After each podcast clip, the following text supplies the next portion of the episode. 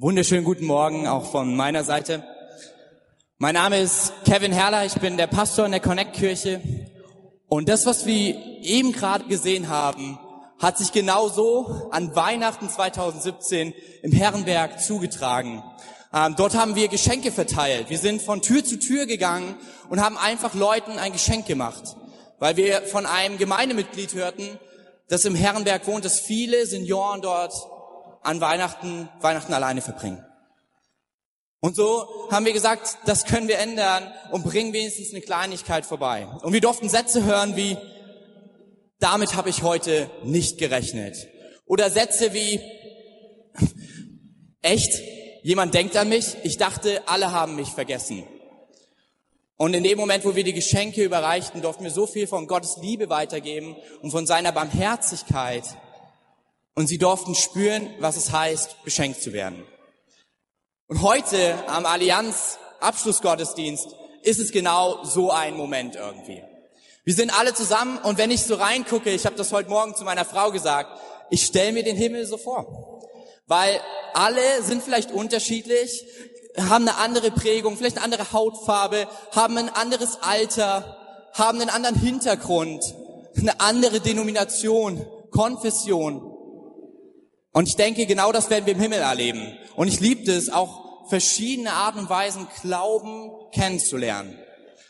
Und der Grund, warum wir alle zusammenkommen, ist der Grund, warum wir ja vielleicht auch über manche Kleinigkeiten hinwegsehen, weil uns eine Sache doch immer wieder vereint. Wir haben die ganze Woche darüber geredet, wie wir Einheit leben lernen. Und heute wollen wir so back to the roots, Neudeutsch. Also zurück zu den Wurzeln, zurück zu dem Fundament, warum wir überhaupt Einheit leben können. Und das ist, wie Paulus es sagt, Gnade oder wie wir es heute vermitteln, alles nur geschenkt. Und Paulus sagt im Epheserbrief, im zweiten Teil der Bibel, ja, ich weiß, meine Bibel fällt auseinander. Meine Frau hat einmal gesagt, als sich jemand beschwert hat, lieber fällt seine Bibel auseinander als unser Leben. Also, im Epheserbrief, zweite Teil der Bibel, schreibt Paulus einen Brief an eine Gemeinde, die vielleicht genauso aussieht wie wir heute. Bunt, unterschiedlich, groß. Und dort schreibt er hinein, warum sie zusammen sind. Der ganze Brief geht darum, Einheit zu leben. Aber er beginnt damit, was das Fundament der Einheit ist. Und das finden wir in Epheser 2, ab Vers 4 bis 10 oder hier auf der großen Leinwand. Und dort heißt es, doch Gott ist so barmherzig und liebte uns so sehr, dass er uns, die wir durch unsere Sünde tot waren, mit Christus neues Leben schenkte, als er ihn von den Toten auferweckte. Nur durch die Gnade Gottes seid ihr gerettet worden. Denn er hat uns zusammen mit Christus von den Toten auferweckt und wir gehören nun mit Jesus zu seinem himmlischen Reich. So wird er für alle Zeiten uns an seine Güte und den Reichtum seiner Gnade sichtbar machen, die sich in allem zeigt, was er durch Christus Jesus für uns getan hat. Weil Gott so gnädig ist, hat er euch durch den Glauben gerettet. Und das ist nicht euer eigener Verdienst. Es ist ein Geschenk Gottes. Ihr werdet also nicht aufgrund eurer guten Taten gerettet, damit sich niemand etwas einbilden kann. Denn wir sind Gottes Meisterstück. Er hat uns in Christus Jesus neu geschaffen, damit wir zu guten Taten fähig sind, wie er es für unser Leben schon immer vorgesehen hat. Das ist der Text für den heutigen Gottesdienst. Und es ist, ich sag's immer so gerne bei uns in der Kirche, es ist ein Schwärmen.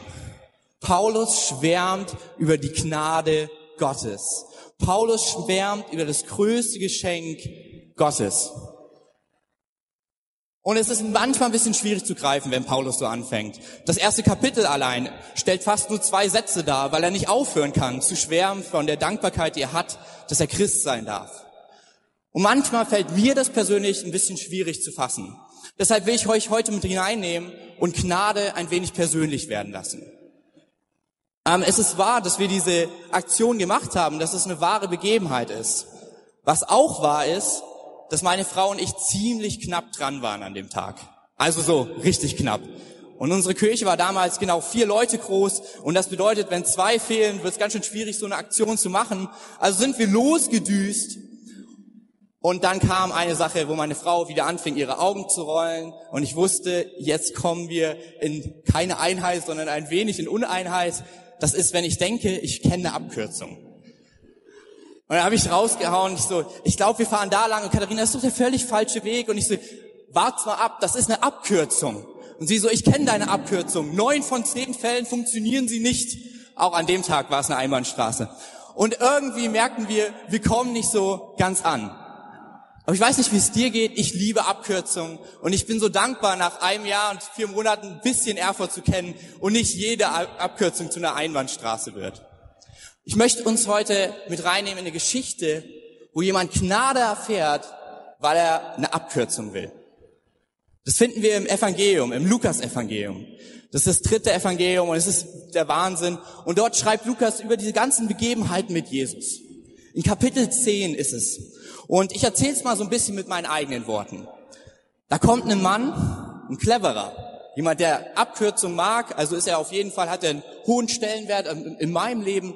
Und er fragt Jesus, wie komme ich in den Himmel? Oder wie bekomme ich ewiges Leben?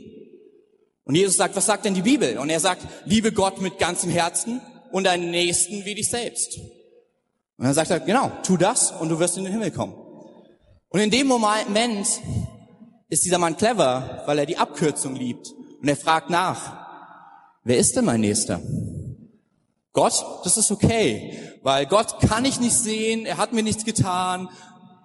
Das ist nicht so schwer zu lieben, aber kennst du meinen Arbeitskollegen? Kennst du manche Leute in der Familie, wenn wir wieder dieses Familienfest haben, wo ich mir denke, okay, vielleicht ist er hoffentlich nicht mein Nächster. Oder vielleicht ist es der Nachbar, der immer wieder Sachen über die Hecke wirft und du dir denkst, oh man, hoffentlich ist nicht das mein Nächster.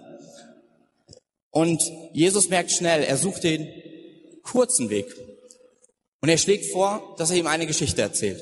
Und er fängt eine Geschichte an zu erzählen von einem Juden, der auch einen kürzeren Weg wählte. Vielleicht ein Weg, um schneller ans Ziel zu kommen. Und auf diesem Weg, der scheinbar nicht ganz sicher war, wird er überfallen. Wird ausgeraubt, halb totgeschlagen, niedergeschlagen, liegt dort am Straßenrand. Und in dem Moment kommen zwei Leute vorbei, beide aus der Kirche sozusagen. Einer der Pfarrer oder Pastoren, der andere Kirchenmitarbeiter, Ehrenamtlicher, ein guter, und sie gehen beide an ihm vorbei. Aufgrund des Aktivismus, weil doch Dinge erledigt werden müssen.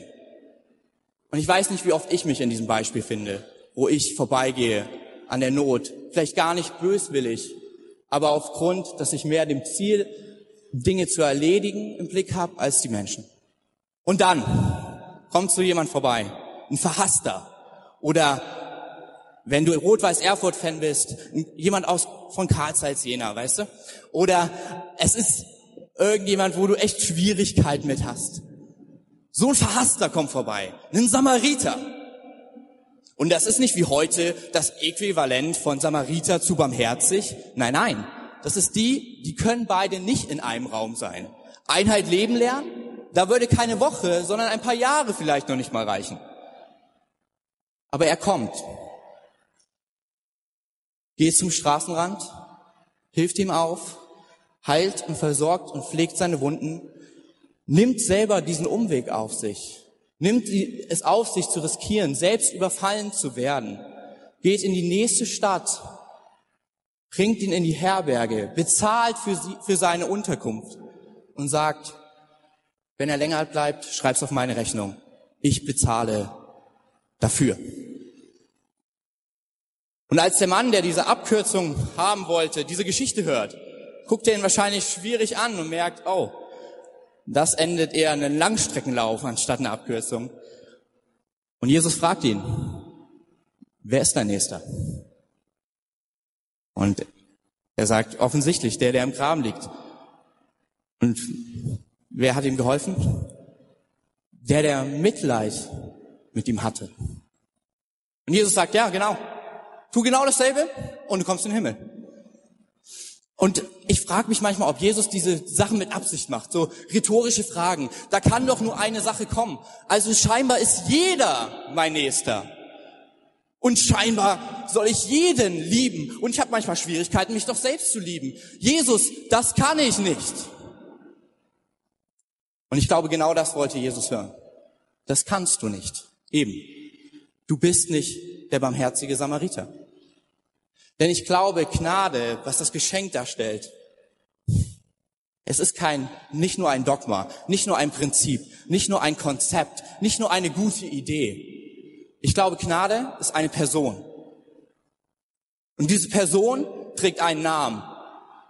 Und ich möchte gerne das Geschenk, danke. Ich glaube, wenn Gnade ein Geschenk ist an dich und mich, dass Gott eine Beziehung haben will, dann ist es kein Konzept, deswegen können wir es nicht missbrauchen. Nein, vielmehr ist Gnade diese Person, Jesus Christus. Und sie ist die Person, die immer wieder an den Straßenrand geht, schaut nach Menschen, die Abkürzungen gewählt haben und aufgrund dieser Abkürzung von der Schuld überfallen werden, ihr Leben in Not ist, so wie wir es im Psalm gehört haben. Und er kommt, ihre Wunden heilt, die Kosten übernimmt, sein Leben aufs Spiel setzt, um zu retten. Und er bezahlt den teuersten Preis. Das ist Jesus und das ist Gnade. Das Geschenk Gottes, dass da, wo wir auf den Irrweg gekommen sind, wo wir nicht mehr zurückfinden zu Gott, er sagt, ich, ich sammle dich auf diesem Irrweg auf, ich versorge deine Wunden, ich bringe dich in die Herberge und ich bezahle diesen Preis. Mein Geschenk ist eine ewige Beziehung mit Gott, mit mir und ich opfere dafür alles. Ich glaube, wir können nie der barmherzige Samariter sein, sondern Christus ist der barmherzige Samariter. Oder mit Paulus Worten, doch Gott, ein Aber oder ein Doch in der Bibel, wenn Gott danach kommt, ist immer was Gutes, liebte sie so sehr und ist so barmherzig. Ich glaube, Jesus Christus ist dein und mein Samariter und der Samariter für unsere Stadt. Er möchte Menschen retten und zwar selbst dann, wenn sie sagen, ich hasse dich. So wie ich es vor acht Jahren tat, als ich Atheist war, als ich gesagt habe, Gott brauche ich nicht. Da war Gott der, der als Geschenk in Form einer Bibel von einer älteren Seniorin in mein Krankenhaus kam. Der Moment, als ich rheumatisch erkrankt war, meine Ärzte alles versucht hatten, Freunde anfingen, mich links liegen zu lassen, weil sie gar nicht aus irgendwelchen bösen Absichten, sondern weil sie nicht wussten, wie sie damit umgehen sollen. Menschen emotional überfordert waren mit der Schwierigkeit, dass ich im Rollstuhl saß und ein halbes Jahr schon in diesem Krankenhaus verbrachte. Doch der barmherzige Samariter kommt für jeden von uns. Bei mir kam er in Form eines Geschenks, einer Bibel. Und als ich die vier Evangelien las, konnte ich nicht anders, als zu sagen, diesem Jesus, diesem Retter, ich will mit ihm eine Beziehung. Und das ist Glaube. Glaube bedeutet, dieses Geschenk, dieses Geschenk anzunehmen. Ich glaube, Gnade kannst du nicht verdienen. Du hast nichts dafür getan. Du kannst es nicht einfach nehmen. Sondern das, was dich Gnade dir geben lässt, ist Glaube. Ich, und Glaube bedeutet nichts anderes. Ich nehme das Geschenk an, dass du mich rettest. Ich nehme das Geschenk an, dass du der bist, der mir hilft, selbst in schwierigen Zeiten. Ich glaube, du rettest. Der Name Jesus, seine Bedeutung, sein Versprechen, Gott rettet, ist das größte Geschenk der Gnade. Und das ist es, was uns zusammenbringt heute. Weil du und ich genau das erlebt haben. Dass wir gesagt haben, aus eigener Kraft kann ich nicht jeden lieben. Ich brauche einen Retter, der mich liebt. Das ist der Grund, warum wir über alles wegsehen können, ob die Leute stehen oder sitzen, ob die Lieder laut oder leise sind. Weil es keine Rolle spielt, wenn du im Graben liegst und der Christus, der Retter, vorbeikommt und deine Wunden heilt und den Preis für dich bezahlt. Ich denke, das ist die Gnade, dieses große Geschenk Gottes, was unsere Stadt verdient. Und ich glaube, wenn Jesus mit Paulus seinen Worten sagt, ich habe euch geschaffen als Meisterstück, vorbereitet zu guten Werken, dann sind wir bei dieser Rechnung des Geschenks das Geschenkpapier und die Verpackung. Der Inhalt macht dieses Geschenk so wertvoll. Aber es kann nicht überreicht werden ohne eine Geschenkverpackung. Und ihr seht, das hat meine Frau eingepackt, weil ich das überhaupt nicht kann. Ich zeige euch, wie ich Geschenke einpacke. Ich sage immer, mach mal deine Augen zu, Schatz. Und dann sage ich, mach sie mal auf und dann ist das Geschenk da, weil es sieht, sieht fürchterlich aus. Und ich weiß, wie sehr sie sich freuen würde, dass es einmal in so eine Geschenkverpackung kommt. Das ist an meiner Bucketlist für das Jahr 2019. Es macht ein Geschenk besonders. Und das ist Gottes Meisterstück. Wir als Kirche sind seine Geschenkverpackung. Womit Gnade, das größte Geschenk, dass Gott eine Beziehung haben will, zu den Menschen kommt. Ich wünsche mir, dass wenn Gnade der Grund ist, dass die Wurzel, das Fundament, auf dem wir alle stehen, dass das Jahr 2019 davon geprägt ist, dass da, wo wir geschenkt wurden, wir die Geschenke weitergeben. Da, wo wir die größte Großzügigkeit der Welt bekommen haben, dass Jesus sein eigenes Leben opferte, um dich und mich zu retten, wir davon weitergeben. Wir haben diese Kampagne im Jahr 2017 gestartet und es war grandios. Wir haben so Karten anfertigen lassen, wo einfach nur draufsteht, ein kleines Extra, um dir zu zeigen, dass Gott dich liebt. Und diese Karten hatten wir in unserem Portemonnaie und wenn wir gemerkt haben, heute will Gott was Gutes tun, haben wir einfach für jemanden den Einkauf bezahlt, den Kaffee im Kaffee oder einfach ein kleines Geschenk gemacht und dran, dran gepackt. Und ja, die Ergebnisse waren erstaunlich. Wie im Herrenberg waren die Leute geschockt. Ich habe doch nichts dafür getan. Genau. Kostet das was? Ja, jemand anders hat bezahlt. Und in ein paar Minuten wurde Gnade so kurz praktisch erklärt. Und dasselbe wollen wir dieses Jahr tun. Wir haben neue Karten als ganze Allianz wo hinten ein Link drauf ist oder ein ERN-Code. Und wenn du ihn einscannst, du auf ein Video kommst, wo das größte Geschenk, eine Beziehung mit Gott erklärt wird.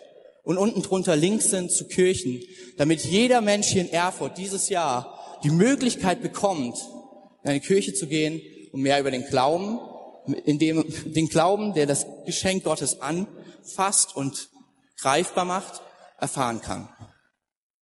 Und ich denke, wir werden Wunder über Wunder hören. Und 2020 wird ein Jahr sein, wo dieser Saal voller ist, weil Leute dazugekommen sind.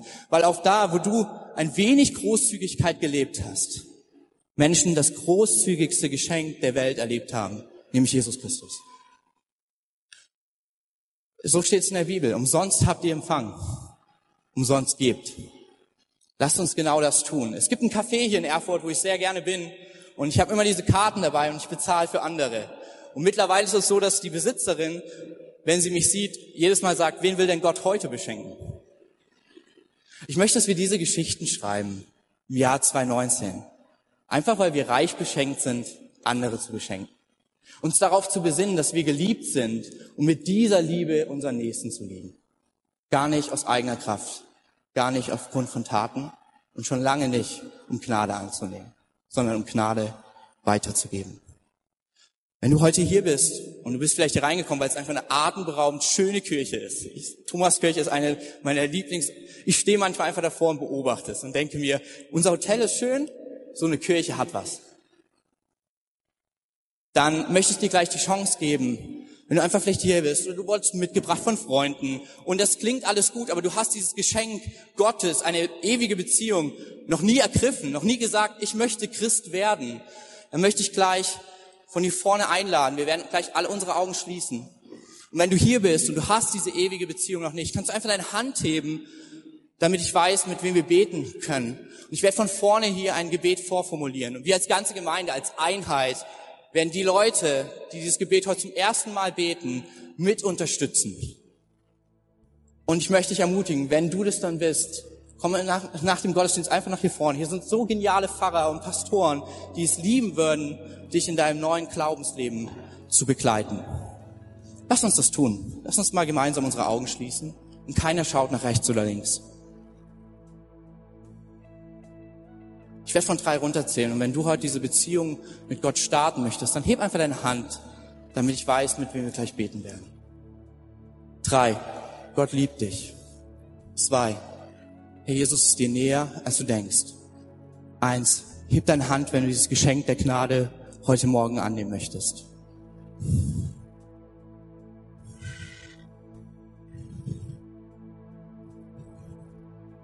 Dankeschön. Lass uns, den, lass uns der Person einen fetten Applaus geben, die sich gerade gemeldet hat.